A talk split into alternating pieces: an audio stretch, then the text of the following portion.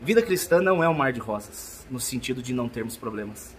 Muito pelo contrário, é uma constante necessidade de vitória em vitória, glória em glória, fé em fé. O dia mal vem, a noite escura vem, a tempestade vem. A questão é que temos que aprender a plantar com lágrimas. Todos os grandes homens e mulheres de Deus passaram por desertos com as suas lágrimas. A lágrima rega a experiência. A paciência é recompensada com o testemunho. E a persistência é a marca daquele que é fiel. A gente não para. Oi, gente muito querida do meu coração. A paz. Estava respondendo agora alguns e-mails de alguns irmãos aflitos. E um e-mail me chamou muita atenção de uma moça que está passando uma dificuldade muito grande. Ela, por uma dificuldade financeira e momentânea, ela teve que acabar indo morar com a, com a mãe e está tendo alguns problemas. Ah, e ela pediu uma palavra, pediu uma oração, e, e no que eu fui orar por ela para saber o que responder, a palavra que o Senhor trouxe no meu coração foi a do Salmo 126. E falou tão forte que falou comigo. E na mesma hora eu entendi como se fosse um direcionamento de Deus falando assim: lança essa palavra. Lança essa palavra porque tem filhos que precisam dessa. Como um ânimo ali, um, uma injeção de esperança. Porque o dia mal vem. Mas do mesmo jeito que ele vem, ele passa. A promessa do Senhor é que a, o choro pode até durar uma noite, mas ele traz a alegria de manhã ainda que ele não traga a solução que você espera, ainda que a gente não veja ali necessariamente a resposta que a gente precisa, mas internamente é perfeitamente possível que o Espírito Santo em nós nos torne inabaláveis. Inabaláveis nele. Muito mais do que o resultado da nossa oração, é a presença dele. Olha só, a palavra do Salmo 126 diz assim: Senhor, restaura a nossa sorte então você vê que é uma pessoa que está passando por um período onde ela precisa de um socorro. Restaura, Senhor, a nossa sorte. E ele diz assim no verso 5: Pois os que semeiam chorando, semeiam com lágrimas. É aquele que suporta o dia mal, é aquele que passa pelo processo. Processo é uma realidade, mas desistir não. Não é uma realidade. Na sua vida, não. Não importa quanto tempo esteja passando. Eu sei que você pode estar assistindo isso falando assim, puxa Dani, mas Faz muito tempo já que eu tô sofrendo. Eu não sei, infelizmente eu não sei, e eu desejo do fundo do coração que o Senhor te responda logo. Mas não é uma questão de quanto tempo, a questão é que ah, haverá amanhã. Haverá uma manhã, ela chega. E pode ser amanhã, pode ser hoje, pode ser daqui dois dias, não sei. Ela chega, ela chega. Que chega, chega. Olha só, se, aqueles que plantam com lágrima vão colher com alegria vamos colher com alegria. A, a, nossa vida cristã, ela não é marcada por um mar de rosas, ela não é marcada por uma vida com ausência de problemas. Não há essa promessa no Evangelho de que venha para Jesus e não haverá mais problema nenhum na sua vida, não. A promessa de Jesus é muito, é muito contrário. Ele fala assim: no mundo vocês terão aflições. Vocês terão, mas tenham bom ânimo, porque eu já venci tudo isso. A, nós estamos distantes dessa nossa vitória somente uma questão de tempo, somente a questão da hora certa. O que eu acho interessante é que Jesus ele nunca garantiu uma vida ausente de problemas, mas ele promete, Mateus 28, 20, eis que estou com vocês todos os dias. Ele não impede a tempestade muitas vezes, mas passa conosco, sozinhos jamais. A palavra é essa aqui, ó. Veja bem. João 16, verso 20. João 16, 20. Que maravilhoso. Guarda isso no seu coração. Puxa vida. Não ouve esse vídeo e curte, compartilha. Aliás, curte e compartilha sim, é, é, importante. Mas não, não faça isso e depois esqueça.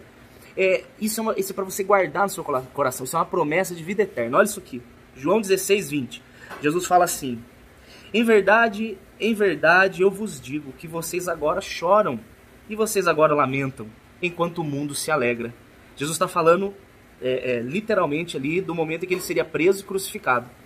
Ele fala: Agora vocês choram porque eu serei tirado de vocês, mas os, os mundos maus estão se alegrando. Mas ele fala assim: Vocês ficarão tristes, mas a vossa tristeza será convertida em alegria. A mulher, quando está para dar à luz, sente tristeza. Aquele medo do bebê que vai nascer, o medo da dor, aquela exposição, a perna aberta, um monte de gente vendo, a mesa ali deitada de cirurgia, aquele cheiro de álcool, de hospital, dá um nervoso, dá um medo, dá uma aflição. Existe ali o momento da tristeza, da aflição. É a hora que você planta com alegria. É essa hora que você planta. Aliás, ainda que chorando, mas é a hora que você planta. E ele fala assim: Mas depois que a criança nasce, depois que eu te respondo, depois que eu te livro da, da noite ruim, depois que amanhã chega, aí você já nem se lembra da aflição. Você nem lembra. Por quê? Pelo prazer de ter trazido uma criança ao mundo. Ele está comparando a ressurreição dele para os discípulos com o nascimento de uma criança para uma mãe que está com medo do parto e comparando com as respostas dos nossos clamores para nós que estamos passando um momento de noite escura. Jesus ele não foca a noite escura, ele foca a manhã que chega. Ele não foca a dor do parto, ele foca o bebê nascendo. Ele não foca a tristeza da cruz, mas ele foca a alegria da ressurreição. Olha aqui, verso 22. Assim agora, na verdade, vocês estão tristes, mas outra vez eu verei vocês. Jesus prometendo aos discípulos a ressurreição e que ele estaria com eles de novo. Novamente verei vocês. E então o vosso coração se alegrará. E essa vossa alegria ninguém pode tirar de vocês. Então, meu querido, deixa eu te falar, a palavra de Deus para sua vida, meu Deus, para mim, em primeiro lugar para mim, é a seguinte: nós podemos até estar vivendo agora um momento de dor, de tristeza, de choro, de medo, o parto, a criança vai nascer, o mundo se alegra, eu estou triste, cadê Jesus? Tá tudo escuro, não estou entendendo, pode ser. Mas permaneça, plante chorando, nem que você ajoelhe para orar e clamar e não saiba nem o que falar, mas não, não retroceda. Não desista. O Senhor tem nos livrado de grandes gigantes até hoje. Só estamos de pé porque todos os que vieram antes foram tombados. E esse de agora é só mais um que vai tombar para a glória dele. Em nome de Jesus. Plantamos com, com lágrimas, mas a gente vai colher com alegria. E como diz Jesus aos discípulos: E quando eu vier e vocês me verem novamente, então a vossa alegria será tão grande que ninguém pode tirar. Que essa palavra te dê ânimo e esperança. Eu amo vocês, viu? Eu quero terminar orando junto com você. Senhor Jesus, estamos enfrentando gigantes, Pai. Estamos enfrentando uma noite escura. Estamos passando por um momento, Senhor, que às vezes a gente não sabe explicar e não sabe entender o porquê. E a nossa única possibilidade, Senhor, é nos ajoelharmos diante da Sua presença e derramarmos lágrimas, Senhor. Mas como a sua palavra diz, Senhor, que o Senhor está juntando cada uma dessas nossas lágrimas, eu tenho certeza, Senhor, eu tenho certeza que nós veremos o resultado desse processo, nós veremos uma recompensa. Nós veremos, Pai, essas lágrimas sendo convertidas em alegria, mas o Senhor não vai encontrar no nosso coração, o Senhor não vai encontrar é, é, desejo de desistir, não vai. Nós não vamos parar, Jesus, nós não vamos. Mas, Senhor, se o Senhor não nos ajudar, a gente não consegue.